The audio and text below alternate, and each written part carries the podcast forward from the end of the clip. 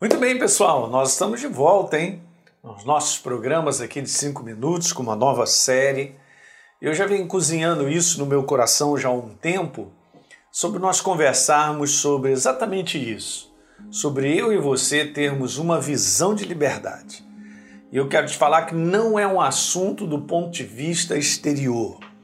Não é um assunto do ponto de vista assim, ah, eu olho as situações estão melhorando, é, tudo está ficando como eu gostaria que fosse, né? o mundo está melhorando, as coisas estão melhorando. Não, não é esse conteúdo exterior, mas é um conteúdo interior, porque Deus, quando veio fazendo uma obra, ele veio transformar o ser humano de dentro para fora. Tanto é verdade que Jesus veio e os judeus eles esperavam um rei que viesse num conteúdo militar, com uma autoridade humana, né?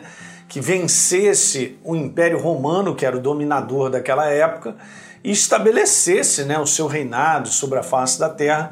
E eles ficaram meio perdidos, porque Jesus falou: Olha, o meu reino não é desse mundo. Para começar, Jesus falou isso. O meu reino não é desse mundo. Tanto é que Pilatos pergunta para ele, fala: você, você é rei? E Jesus volta para ele e diz assim: Cara, você que está dizendo aí.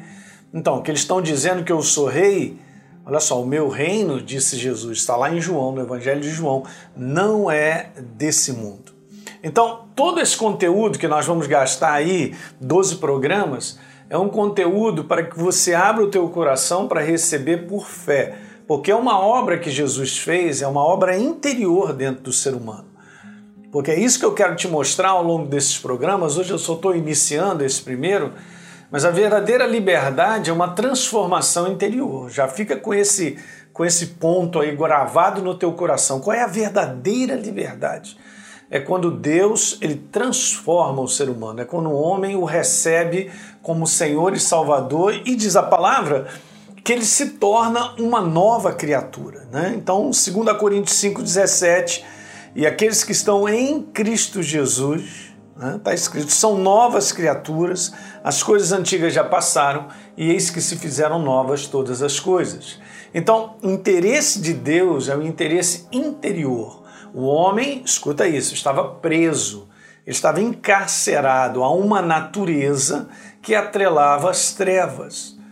Em Hebreus capítulo 2 fala sobre isso, né? Eu quero até dar uma lida nessa passagem, eu nem coloquei aqui, mas eu leio com você quando Jesus ele veio quebrar aquele que detinha o poder da morte, que detinha o poder de uma escravidão, porque a palavra é colocada dessa maneira. Então, falando sobre Jesus em Hebreus 2, diz no verso 14: Visto, pois, que os filhos têm participação comum de carne e sangue, destes também este Jesus igualmente participou, para que por sua morte obviamente a obra da cruz do Calvário, ele destruísse aquele que tem o poder da morte, a saber, o diabo, e livrasse todos, olha, libertasse todos que pelo pavor da morte estavam sujeitos à escravidão por toda a vida. Então, escravidão, encarceramento, antes de mais nada, querido, uma vida encarcerada, uma vida escrava,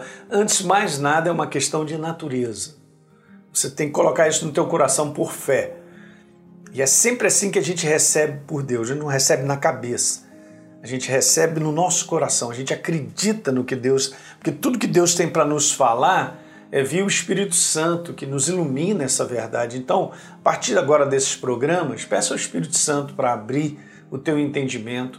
Ouça tudo isso que eu tenho para te falar sem reservas, porque a verdadeira escravidão é uma escravidão de natureza. Não é algo que nós tocamos, nós vemos, mas é algo que existe dentro do ser humano. É algo que acontece dentro dele, ele nem sabe que ele está encarcerado, ele está preso.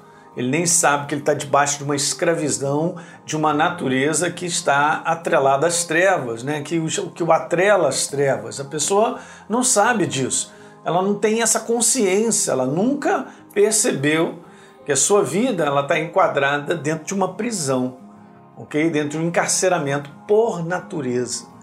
Então é isso que eu quero conversar um pouco com vocês sobre isso, que a gente tem que ter uma visão de liberdade, a visão perfeita de uma obra feita na cruz do Calvário que não foi simplesmente morrer, ele ressuscitar. Tem algo embutido nesse ressuscitar e a gente vai conversar para frente. Eu quero mostrar algumas passagens que são maravilhosas para te abençoar. E aí você tendo essa visão, você vai poder se posicionar diante de tudo que nós estamos enfrentando. Legal?